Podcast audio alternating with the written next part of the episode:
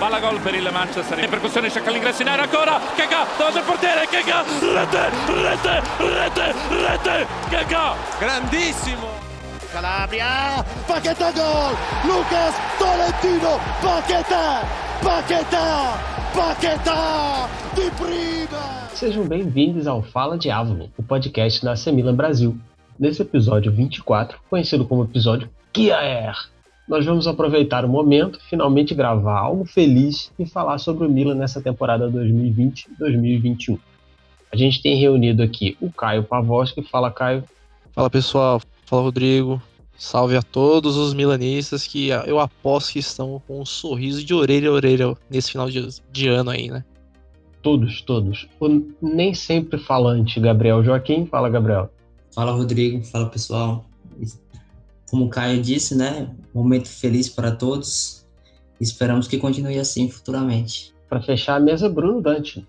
E aí, galera, beleza? É, com certeza ninguém esperaria estar nessa situação em 2020, no finalzinho do ano, após aquela derrota de 5 a 0 para Atalanta. Eu duvido que alguém imaginaria que estaria acontecendo o que está acontecendo agora, e é sobre isso que a gente vai falar nesse podcast. Eu bato no peito, eu tinha certeza que o Milan, com careca na diretoria e careca no banco de, de reservas, ia solucionar tudo. Careca está na moda, né? Então, quem não gosta que acostume-se. Sim, sim, tem dois no banco, um na diretoria, tá bom.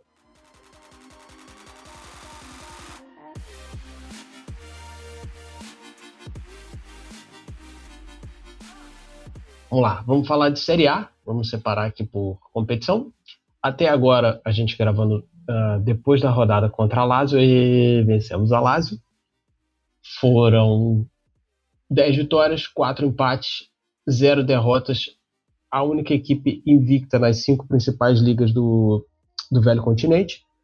33, 32 gols feitos, 16 gols levados apanhamos 16 vezes. A pergunta para iniciar bem, começando com o Bruno, que foi o último a ser apresentado. Bruno, quando você acha que esse, esse time deu clique nessa temporada? Quando você nessa temporada e desde o começo? Quando você acha que ele deu liga finalmente? Eu acho que assim, tem dois momentos simbólicos, né, que a gente pode citar. Um é quando tudo se, se iniciou, né? Que tudo se convergiu para esse ponto que a gente está agora, que foi a derrota para Atalanta de 5 a 0 é, que é aquele momento que fala que, tipo, é acabou a paz, né? Acabou a paz, como diria alguns aí, né? É, eu acho que um outro momento simbólico também é, é outra derrota contra a Inter, onde o Milan é, começa ganhando de 2 a 0 e depois leva o 4 a 2 Eu acho que foram dois momentos chaves para que o time mudasse o principal, que era a, a mentalidade, porque a qualidade técnica, o potencial técnico tinha ali, e até na questão tática o time se ajeitou com o tempo de trabalho que foi dado para o Pioli. Então talvez eh, o primeiro momento para um, uma virada e um segundo momento para uma consolidação do time né, nessa derrota do, do derby. Para você, Caio, quando foi que esse, esse time clicou e começou a funcionar? É, eu tô concordo até com, com o Bruno, que exatamente, que virou a chavinha ali naquele 5 a 0 pra, O 5 a 0 para mim foi determinante. Óbvio, oscilou, mas ainda assim se mostrou uma, uma equipe em evolução, né? A partir daquela, daquele sacode, que inclusive foi próximo do, dessa parada, né? É, dessa parada da, para, as, para as festas de final de ano. Então, cara, foi daqui para daquela aquela data para cá foi só uma questão de afirmação e impor melhor as ideias do próprio Pioli. A diretoria tem um papel importante nisso tudo, porque bancou o próprio Pioli e porque, claro, estava sendo conivente com as ideias de jogo e tudo mais. Então, tô com tô nessa mesma nessa mesma opinião aí. Gabriel, você acompanha o relator? Eu acho que a derrota por 5 a 0 para a Atalanta teve um peso fundamental na questão da equipe reconhecer que precisava mudar. Mas eu acho que o Milan ele realmente se encontrou de verdade no jogo contra a Inter, que foi aquela derrota no derby por 4 a 2. Eu acho que o Milan fez um ótimo primeiro tempo, ele dominou as ações do jogo, é, com jogadas de infiltração, como ele tem feito nas últimas partidas, que virou característica desse time. Só que no segundo tempo sofreu um apagão, mas foi mais por uma questão emocional. E eu acho que foi, foi essa parte emocional que os jogadores começaram a trabalhar mais depois da derrota no derby. E com a concentração maior, com a confiança maior e os resultados fluindo, é, é, as partidas que, que, que, ocorreram depois desse derby, elas acabaram sendo a confirmação de que o time realmente estava num processo de evolução e que os aspectos que ele precisava melhorar, é, ele já sabia onde onde estava o erro e, e foi nisso que o Piori trabalhou. Eu concordo que ninguém pediu minha, minha, opinião, mas eu vou dar assim mesmo. Eu concordo que foi a derrota para Atalanta que eu acho que foi quando todo mundo sentiu que a gente chegou no, no, mais baixo que poderia. Não que a Atalanta seja nossa, que time ruim, mas é Atalanta, né, gente? Enfim. Eu também, eu também concordo com, com o Bruno e com o Caio. Foi exatamente. Até naquele momento que se confirmou as, as buscas por, pelo Ibra e pelo Chiaeri.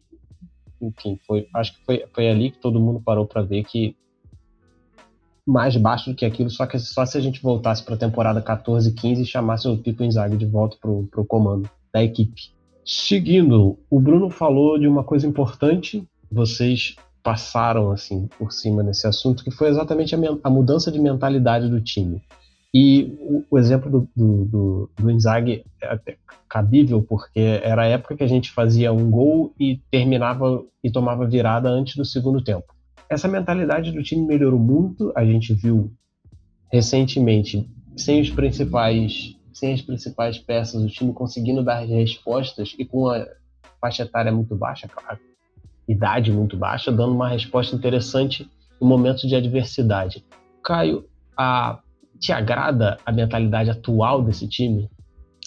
Me agrada demais. Inclusive, eu até eu acho um bom ponto para abordarmos aqui, justamente porque é, era uma deficiência tipo claríssima do, de outros de outras temporadas que o, time sofria, podia sair na frente, mas sofria um gol de empate, era aquele marasmo no campo, tipo, ninguém acabava ficando perdido, o próprio. E, e claro, né? Além da mentalidade para ficar, entre aspas, blindado né, com relação é, ao, a resultados adversos, também foi uma mentalidade que deu uma autoestima para muitos jogadores que até então nós encarávamos como. É, sei lá, desejávamos a saída deles, né? Um exemplo claro é o Tchalanoglu. E hoje, e hoje tipo, a gente tá torcendo para que o cara renove com o time. O cara teve um, um, crescimento gigantesco com relação a isso e ele, tipo, ele tem habilidades técnicas, tem aptidões. Era muita questão do do, do psicológico e, e o cara tem a confiança, ele consegue arriscar melhor de fora da área, é nítido ver isso. Isso daí eu tô falando um caso isolado, mas o time de maneira geral se porta muito bem. Um exemplo, claro, também tá com relação ao jogo que o, o Theo Hernandes fez dois gols de empate, fugiu o time contra, por favor, se vocês puderem me, me ajudar aí. Foi contra o Hellas. Hellas Verona. Isso, Hellas Verona, obrigado. Enfim, é, cara, ali foi uma reação de time que tem um, uma, uma cabeça no lugar. Foram gols cagados, beleza, mas mesmo assim, é, futebol acontece, tem que estar tá preparado. E o time, até então, se mostrou bem é, eu posso dizer, se mostrou muito bem estável com relação a isso. É um, é um dos principais pontos mesmo dessa evolução do Milan, não só tática, mas tipo psicológica também. Isso aí me lembrou, você falando, me veio aqui na cabeça agora uma, uma entrevista do Ibra é, no começo do ano. Eu lembro dele na, na zona mista ali, ele falando que o Milan tá brigando pela sexta posição, que era o objetivo da temporada, porque ele havia chegado no, no meio da temporada. Meio, uhum. Mas ele falou que o Milan tem que sempre brigar pelo topo. Alguns diriam que é o personagem, né? Na, naquela época, parecia uma loucura o que ele estava falando.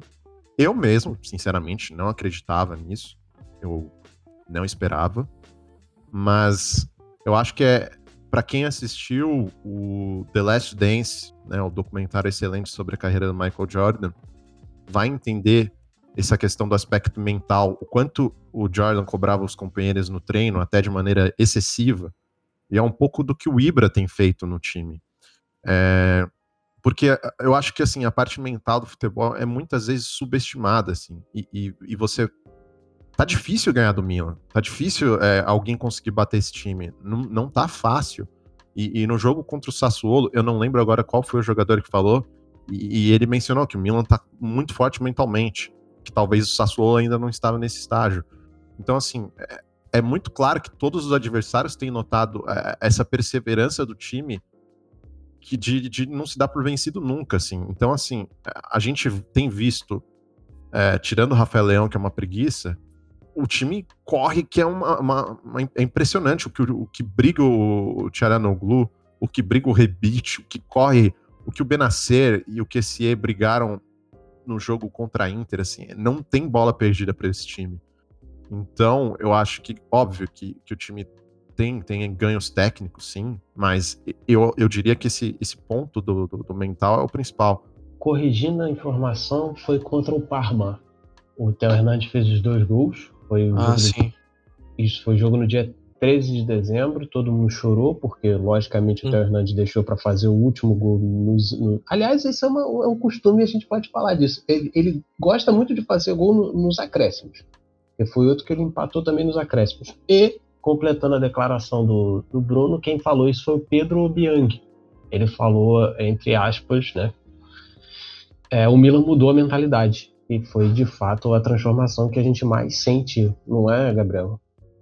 Então, eu concordo. Eu lembro que outro dia eu estava conversando com o Bruno a respeito disso, é, do quanto esse time do Milan ele se tornou uma equipe cascuda, né? Aquela equipe chata que sabe sofrer pressão. É, antigamente a gente assistia aos jogos da Juventus, não muito tempo atrás, a Juventus perdendo por 1 a 0, 2, você sabia que uma hora ou outra eles iam empatar e virar o jogo. Isso realmente acontecia. Hoje a gente vê o Milan perdendo um jogo e assim, não claramente você vai dizer, ah, ele vai virar esse jogo, mas você vê que a entrega dos jogadores e, e a noção de tática, de posicionamento, que eles mantêm uma frieza sem igual, assim, você não vê os caras se afobarem em momento nenhum, você não vê eles saírem da posição, eles mantêm o toque de bola, eles mantêm a bola é, trabalhada em jogadas verticais, é, é uma equipe muito lúcida, principalmente quando está em desvantagem. Então, eu acho que esse aspecto emocional impacta muito na, na forma como o Milan conduz é, o seu posicionamento, a sua gestão de resultado quando ele está em desvantagem.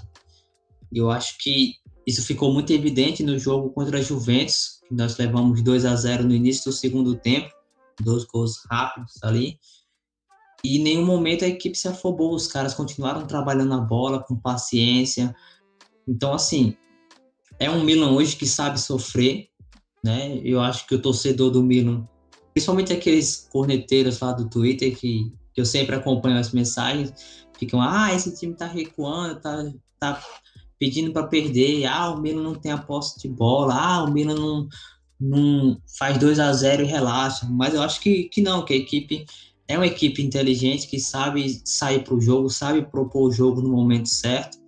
É, vários jogos que nós vencemos essa temporada, nós tivemos menos posse de bola, menos finalizações, mas é uma equipe letal, não é uma equipe que vai para o ataque só por ir. É uma equipe que vai para o ataque sabendo o que tem que ser feito e da forma como tem que ser feito. Exatamente, exatamente. Hoje o Milan é, é um time que, que tem uma consciência melhor dentro dos jogos, assim. E, só complementando, assim, uh, a gente não pode resumir esse sucesso do Milan apenas nesse aspecto mental, né? É, é, é, um time que, como eu falei antes, ele, ele já possuía essa, essa qualidade técnica, né? Ele já possuía esse, esse potencial técnico ali, mas o que faltava muitas vezes era o clique, né? Era o encontro desses jogadores, era achar esse encontro de características de como potencializar esses talentos e, e isso não envolve só essa parte mental de jogadores como o Tcharanoglu, que, que hoje ele é muito mais consciente da capacidade que ele tem de mudar o jogo, mas, mas também da parte tática, que hoje foi muito bem empregada pelo Pioli, né? Que que essa, a tática hoje ela fez com que as características desses jogadores simplificassem, né? Seja o, Tchalanoglu como trequartista no, no, no 4-2-3-1, onde ele tem maior mobilidade, ele tem um raio de ação maior no campo, então ele consegue ser mais influente nas partidas. Seja o, o QSE conduzindo menos, né? É, sendo menos box-to-box e distribuindo mais no esquema com dois volantes. Aliás, um esquema também onde que pôde empregar um, um, aproveitamento maior da sua força física, do, do, ganho do embate físico que ele tem, né, do desarme, né, né, muitas vezes nesse, nesse pé de ferro que ele ganha muitas bolas assim. O Milan hoje, a gente pode dizer que encontrou uma maturidade tática, né?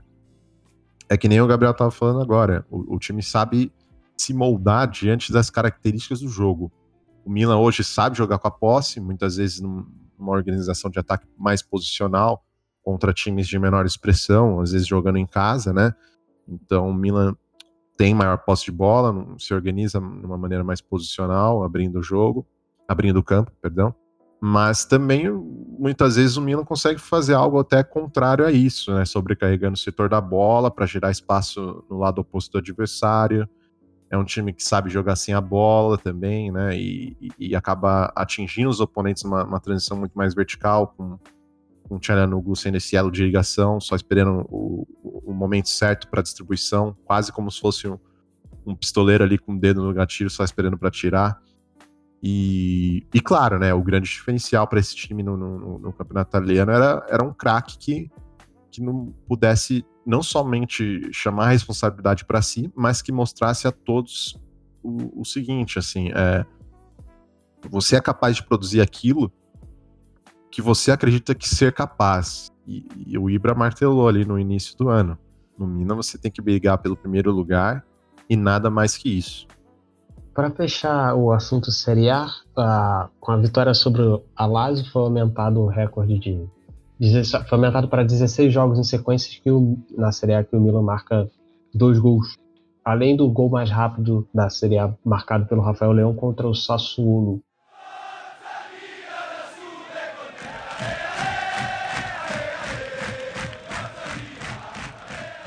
Ah, vamos passar para a Europa League, que foi um, um pequeno problema na, na, vida do Milan, além de ser um, um, dos grandes objetivos. O Milan precisou passar por três rodadas de qualificação: a primeira contra o Shamrock Rovers, a segunda contra, contra o Bodo Glint, que levou um gol do Haug e contratou o Cidadão, a disputa histórica de pênalti contra o Rio Ave, foi 10 a 11, depois, no grupo H, se eu não me engano, grupo H da Europa League, Celtic, Sparta Praga e Lille.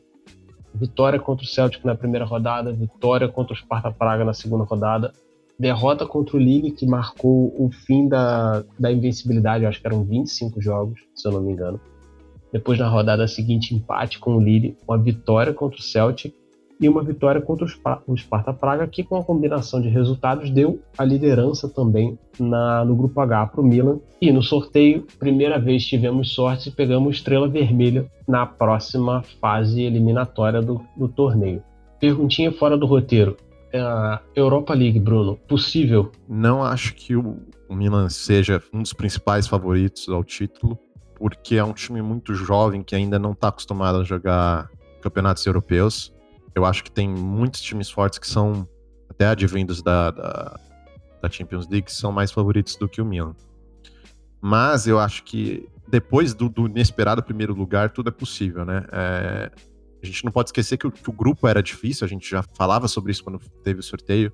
Não à toa, o Lille foi o único time que ganhou do Milan é, nessa temporada.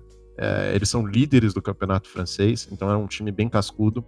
Mas eu acho que mais do que isso, a importância da Europa League é em relação ao coeficiente europeu, porque isso talvez po pode nos ajudar a melhorar nosso coeficiente e, e, com isso a gente pode cair num pote mais favorável na Champions League, caso a gente se classifique. Para quem não sabe, né, a Champions League funciona da seguinte forma, né? O cabeça de chave, que é o pote 1, né, é o vencedor da Europa League, o vencedor da Champions League e os campeões nacionais das, das principais ligas no ranking da UEFA. Depois vem pote 2, pote 3 e pote 4. E eles são baseados no coeficiente europeu, que são os resultados dos times nas competições europeias, acho que nos últimos quatro anos. E o Milan tá bem lá embaixo, ele é o 54 no, no ranking do coeficiente europeu. E isso no que isso quer dizer? Quer dizer que em uma classificação para a Champions League, o Milan pegaria o pote 4 e, consequentemente, um grupo mais difícil. Então, a Europa League pode ajudar o Milan a somar esses pontinhos no coeficiente que podem ser importantes daqui para frente nas competições europeias. Mudando a pergunta então pro, pro Caio, dá para sonhar? E sonhar, sonhar todo mundo sonha, né? E, cara, sonhar com a Europa League, bom, é, eu acho eu acho um pouquinho difícil, até por conta do elenco ser bastante enxuto, entre aspas, né? Porque. E jovem também, né? São duas coisas que pesam bastante. Talvez é, eu esteja com uma mentalidade, talvez, de futebol brasileiro, né? Eu não, não gosto de usar esse tipo de coisa. Mas abdicar, talvez, de Champions em função de uma. É, de uma melhor atuação e no campeonato italiano, talvez seria seja a decisão correta. Mas é, é um ano atípico, né? Em todos os sentidos, inclusive para o Milan. E se 2021 pelo menos for atípico no futebol nesse quesito, bom, quem sabe? Eu acredito que dê para sonhar, pelo menos é, avançar como. Qual foi a, a última. A, a, fase mais. É, que o Milan, a última fase que o Milan chegou na, na Europa League foi quartas? Foi, foi oitavas. Oitavas, foi oitavas, oitavas então. contra o Arsenal. É, eu acho que se evoluir, pelo menos nesse quesito, talvez chegar numa quarta, numas quartas, né? Vai depender muito dos adversários, né? Aqueles oriundos da, da Champions League, que são aqueles que sempre complicam, né? Eu acho que talvez já seria um saldo bastante positivo com relação às últimas atuações, né? E sonhar, como eu falei, todo mundo sonha, né? E eu prefiro ficar ter mais os pés no chão e jogar mais, é, mais pensar antes de tomar certas decisões. Talvez priorizar o italiano, como eu mencionei, e abdicar mesmo da Europa League, muito por conta do calendário também, e outra em função do elenco jovem e enxuto, como eu mencionei. GJ, mudando a pergunta para você também. É, você gostou da atuação mesmo desse time jovem na Europa League todas as partidas? Ou teve alguma, tirando a, derrota para o Lille, que é muito óbvia, mas você lembra de alguma coisa que você falou, hum, tem que melhorar para poder passar, chegar a quartas, por exemplo? Eu lembro que eu tinha mencionado, acho que foi no último podcast, no, no retrasado, que o Miller ele precisava mudar um pouco a mentalidade da forma como ele encara a, a, as competições europeias, especificamente a Liga Europa, né? Porque acho que foi depois do jogo contra o Bodo Glint que eu, que eu falei que o Milan estava encarando a Liga Europa como um torneio amistoso. E se ele quisesse realmente ser campeão, se ele quisesse realmente ir longe, ele precisava mudar um pouco essa, essa ideia de, de escalar sempre os jogadores reservas, de entrar com aquele clima de ah, vamos jogar, se perder, beleza, se ganhar, beleza, se empatar, tanto faz. E na outra, na fase seguinte, né, a gente viu o que aconteceu contra o, Rio Ave, o time correu o risco de ser eliminado, graças ao gol do Rakan no último minuto ali da prorrogação e aquelas cobranças de pênaltis intermináveis. Então eu acho que se o Milan realmente quiser ser campeão, é, ele vai precisar nessa fase de mata-mata começar a encarar a Liga Europa como ela deve ser encarada. Não é porque é, é a, a, o torneio das da subdivisão da Europa, digamos assim, que deixa de ser um título menos importante. Tem a questão do dinheiro, nós nós já vimos aí que o Milan recebeu 16 milhões só até a, da fase pré até essa classificação da fase de grupos. 16 milhões sem você ter um estádio lotado, sem você ter torcida, sem público, é uma grana muito boa. O coeficiente da UEFA, como o Bruno citou, melhorou com a classificação. Nós ganhamos, se eu não me engano, 2.800 pontos no ranking da UEFA. Ultrapassamos algumas outras equipes é, teoricamente desconhecidas no cenário europeu que estavam na nossa frente por participarem dessas competições com mais frequência. Então, eu acho que se quiser ser campeão, é, esse ponto que o Caio falou, ele vai ter que definir algumas prioridades, né? A depender da posição que o time se encontra no italiano, e também essa questão da mentalidade, de, de encarar a competição como ela deve ser encarada. Se você quer ser campeão, beleza, foco e jogadores titulares, concentração e empenho 100%. Eu acho ah, que. Mas eu discordo, hein? Pode falar. Eu acho que tem que poupar jogadores o máximo possível, né? Porque o italiano acho que tem que ser o foco. E o, o Caio falou que como o elenco não é tão grande, eu acho que vai ter que dar uma poupada até chegar numas fases mais finais, que é geralmente o que os, os grandes times fazem, né? Quando vai chegando em quarta, semi, começa a jogar com o time principal. Acho que principalmente nas oitavas, assim, já deve cair algum, algum time mais pesado. Mas eu digo no sentido, assim, é, é notório que você, que você vê que os jogadores não têm aquela mesma concentração, aquela mesma intensidade na Liga Europa. Eles jogam mais relaxados, mais como se fosse um caminho mais fácil. E acabou sendo, né? O Milan passou em primeiro lugar com a, com a classificação com uma rodada de antecedência, mas eu acho que é, se ele definir que, que a Europa League ela é um alvo e que o título, é, porventura, venha se tornar uma, uma obrigação, uma obsessão, na verdade, ele precisa encarar com mais seriedade, eu acho. O time, como o Caio falou, tem um plantel limitado, tem a questão dos jovens que não estão adaptados com mata-mata, mas quem quer ser campeão não escolhe adversário. Então, acho que a concentração ela precisa subir um pouco mais nessas partidas.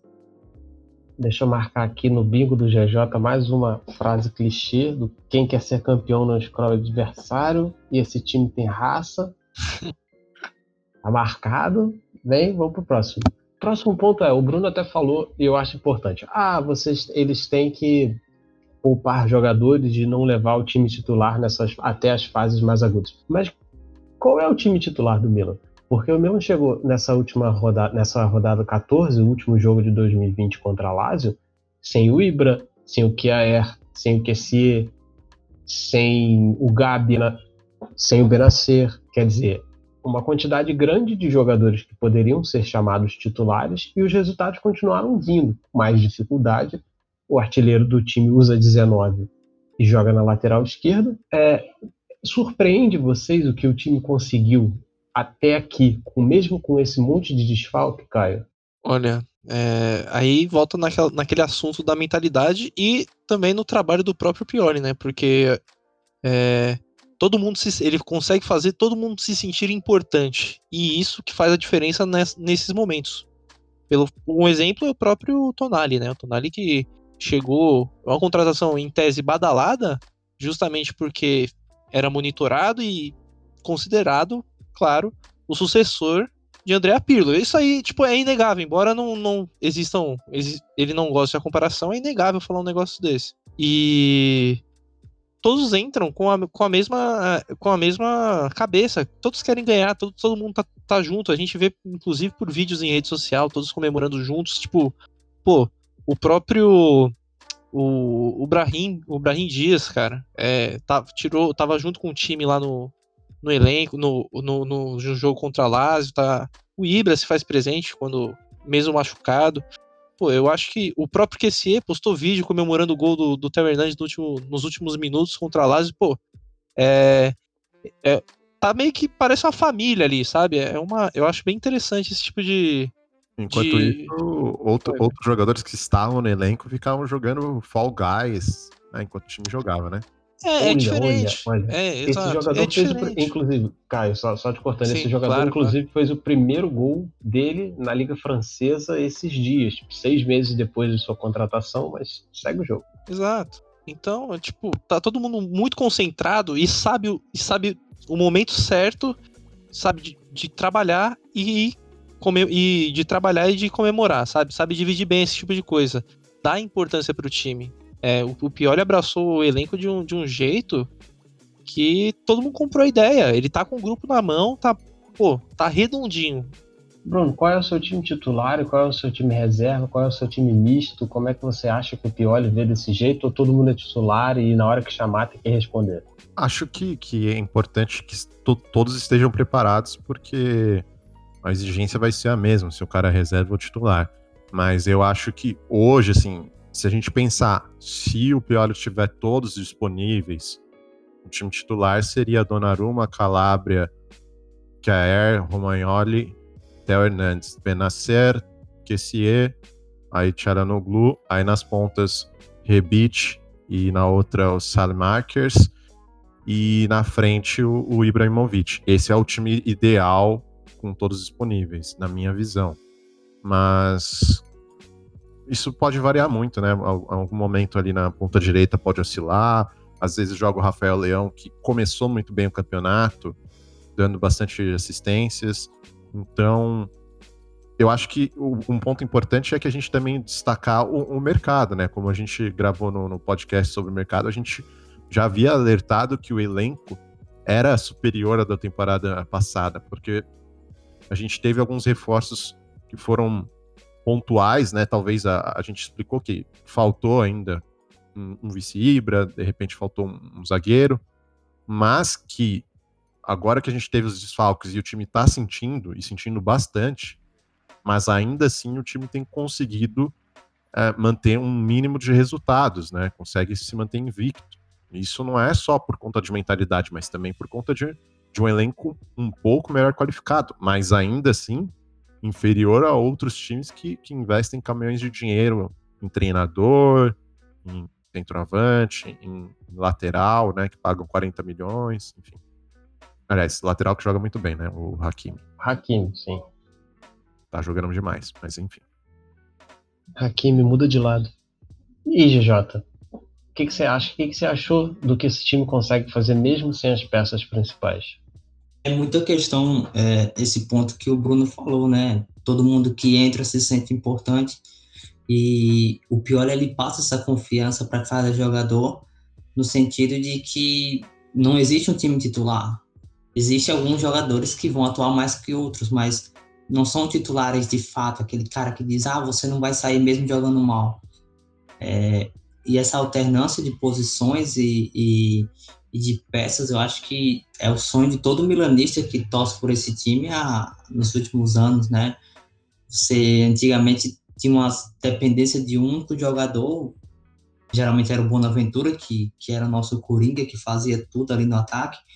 E, Saudade, Bonaventura. E quando ele, e quando ele saía, não, não existia reposição para ele e não existia qualidade nos jogadores que acompanhavam ele no time titular. E hoje não, hoje você tem um Rafael Leão na esquerda, que se sair pode colocar o Rebite lá, que se sair o Rebite pode colocar o Haugen, que na direita você tem o Castilheiro, é, tem o Salmarques, tem é, só não tem o, o vice-ibra, né? Mas isso é uma questão futura para o mercado. Mas de todo o resto, você tem é, no banco de reservas reposições que podem simplesmente substituir alguns atletas com características diferentes, claro, o Tonali ele não tem a mesma intensidade que o, Bená, o Benacer, mas é, você tem um plantel muito bom e que tem um repertório muito grande, principalmente de, de funções. Eu acho que, que isso é, é um fator crucial para o time se sair bem nos jogos em que ele se encontra em desvantagem na, no sentido de desfalques, seja por lesão ou por suspensão. 14 rodadas da Série A, 34 pontos, liderança a um ponto da Inter. Vamos fugir de novo do roteiro. Eu quero o top e o flop de cada um de vocês, começando pelo Bruno. Bruno, quem te surpreendeu em 2020 positivamente e negativamente? Olha, positivamente eu acho que, que é o que a Air, com certeza. Foi a grande surpresa para mim, porque o Ibra eu, eu esperava um um bom desempenho, óbvio que não tão bom quanto quanto tem tido. Eu não esperava que ele conseguir fazer tantos gols, mas o, o Air com certeza me surpreendeu bastante. Eu sempre achei ele um, um bom zagueiro, um zagueiro de bom nível, mas ele, ele, eu sinto que ele não chegou a ter uma carreira como se esperava dele no início. E talvez o fato dele ter tido a, a oportunidade de, de, de jogar no Milan deu essa esperança para ele conseguir mostrar do que ele era capaz. Então eu acho que ele com certeza foi uma, uma surpresa positiva para mim. Agora, flop, cara, eu não sei, eu acho que tá todo mundo tão bem que, que fica até difícil da gente a, apontar a, algum ponto negativo, assim. Eu, eu acho que talvez no, no início o, o Romagnoli me, me surpreendeu negativamente pela, pela falta de mobilidade. Ele, ele claramente estava muito pesado, ele, aliás, continua um pouco pesado, mas, mas ele, eu acho que com, com o ritmo de jogo que ele pegou agora, ele está encontrando o momento certo do desarme para que ele não dependa da velocidade, que é o que ele não tem. Mas, mas assim, é só um pequeno detalhe, assim, porque é... Sim, sim, não é para condenar a temporada de ninguém, não. Só falando nesse espaço de tempo até agora, quem você achou que poderia ir melhor. Você não precisa dizer, esse aqui é um merda, esse pode sair na próxima janela de. Exatamente, exatamente. Assim, o Krunic não tem jogado bem, mas, mas assim, é, é, é o que a gente já esperava mesmo. Olha, que corneta educada. Gabriel, o seu top, seu flop da, da, até agora na temporada 2021. O Bruno mandou aquele meme lá, né? Nossas expectativas eram baixas, mas puta merda. é, eu, eu, vou concordar com o Bruno na questão do, do top. Eu acho que o que é surpreendeu muita gente, inclusive a mim, porque eu não esperava nada dele, para ser bem sincero. É, um jogador que vinha da reserva, praticamente, dos, dos dois últimos clubes que ele tinha jogado, no Sevilha e na Atalanta é, já tinha uma certa idade, querendo ou não, 30 e, 31 anos, né, se não me engano. Já 31. é uma certa idade no futebol. Para zagueiro, não, nem tanto, mas eu imaginei que ele fosse ser aquele zagueiro pesado, tipo o Musakio, mas me surpreendi bastante com a agilidade dele. Ele é muito seguro, tem um, um posicionamento muito bom, é, ele faz a leitura de jogo acho que nenhum zagueiro, nem mesmo o Romagnoli, ele tem a percepção da jogada como o que é tem. Acho que até pela questão da experiência mesmo e também pelo aspecto da liderança. A gente fala muito do Ibra, né, dessa confiança que ele exala, mas o que é também é uma pessoa muito confiante. É, a gente vê nas entrevistas dele que ele reconhece que o nível dele está alto, mas ele sempre se mostra é uma pessoa que chegou no Milan para mudar e ele sabia que ia fazer a diferença na equipe a partir do momento que pisou aqui. E eu gosto muito disso porque ele está no meio de muitos jovens, principalmente falando do aspecto zaga, e essa confiança eu acho que ajuda muito na evolução dos garotos que o Milan tem, como o Calulu, o Gabia, o, o próprio Romagnoli, o Calabria, enfim. É, e o flop eu vou fazer dois votos, ou pode ser um meio voto para cada, para o Castilheiro e para o Krunic. O Krunic eu vou seguir a, a, piada do Bruno, né? A gente não esperava muita coisa, mas puta merda. O Castilheiro eu até fiquei empolgado no final de 2019, que ele entrava em alguns jogos no lugar do Suso e fazia uma jogada aqui e acolá que o, que o outro espanhol, o nosso ex-camisa 8, não fazia. Então, eu esperava que com a saída do Suso, o, o Castilheiro ele fosse assumir esse protagonismo, não tão protagonista assim, pelo lado direito, mas ele se mostrou inoperante. Eu acho que esse é um aspecto a ser observado no sentido do mercado, porque, na minha opinião, não tem mais condições dele continuar vestindo a camisa do Milan. Boa, palavras fortes. Caio, sua vez? Bom, cara, vou como o que era meio que unanimidade, eu vou citar outro que para mim merece o reconhecimento, até porque foi muito criticado, que é o próprio Calabria, cara. É, eu vejo ele com atuações bastante regulares, óbvio que comete alguns vacilos durante as partidas, como top, tá? Só pra situar melhor. É, e eu acho que ele cresceu bastante ofensivamente, defensivamente, tá, é, tá bastante regular criando jogadas, se fazendo presente na marcação. É, quando, quando volta para recompor a marcação, tá é um dos caras que para mim tá ali, merece reconhecimento é, dessa temporada em si e de tudo que veio acontecendo até então. O flop, cara, é, eu também tô, tô junto com o GJ com relação ao Castilheiro, velho. Quando o Castilheiro. O Castilheiro teve meio que uma uma descendência muito, muito alta, né? Uma decadência, no caso, né? Muito alta, porque com relação às atuações que ele vinha tendo antes quando entraram no lugar do SUS, que o, o GJ mencionou. E para mim, é. E ainda acaba decepcionando, né? Quando entra. Putz, a gente acha que ele vai dar mais velocidade ali pelo, pelos lados e acaba fazendo bastante, bastante cagada ali. É, óbvio, quando substitui o Salemakers, mas é o que tem para hoje. E a gente tem que encarar, né?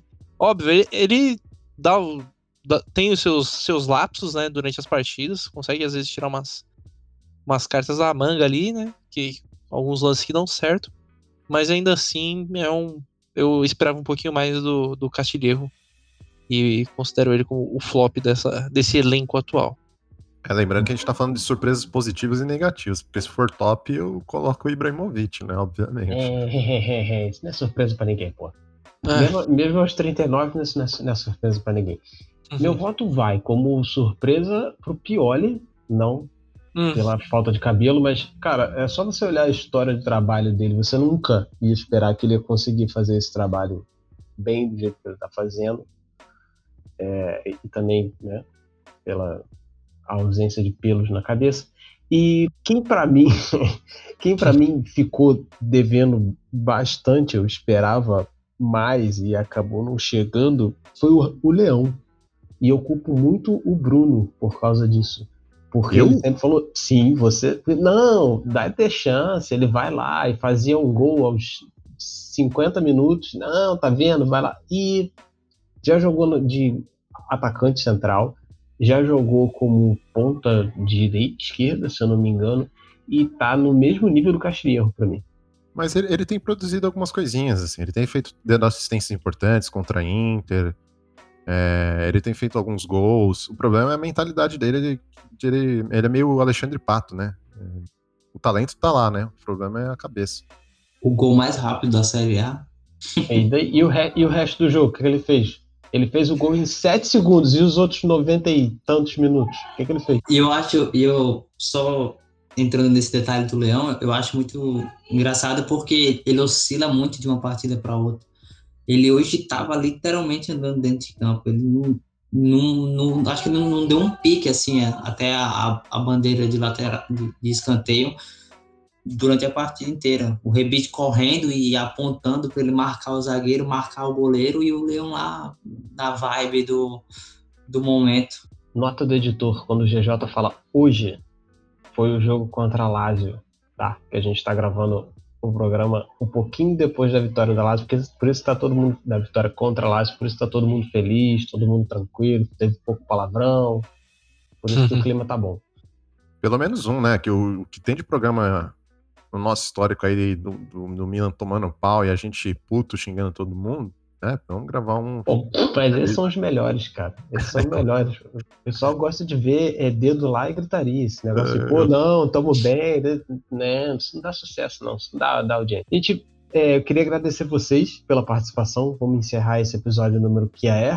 é. Obrigado, Bruno. Obrigado, Gabriel. Obrigado, Caio. Principalmente obrigado a você que nos ouviu até agora. Lembrando que todo o conteúdo que nós fazemos é de torcedor para torcedor. Siga a AC Milan Brasil nas redes sociais e assista ao nosso canal do YouTube também, tá tão bonitinho. Daqui a pouco eu vou cobrar vocês um canal no Twitch daqui a pouco. Um abraço e até o próximo Fala Diabo.